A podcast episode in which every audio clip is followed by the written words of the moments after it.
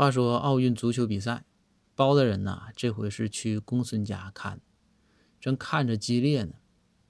公孙的儿子就来找公孙，说：“爸爸，这九十减四十五等于多少啊？”公孙那说：“说这儿子，这太简单了，九十减四十五等于四十五。”包大人摇了摇头说：“公孙，你这数学也太差了，怎么能得这个数呢？”公孙说：“说大人，这没错啊，九十减四十五，它就是四十五啊。”包大人看了看公孙，指了指电视里面的足球，说：“那咋的？上半场的加时让你吃了？”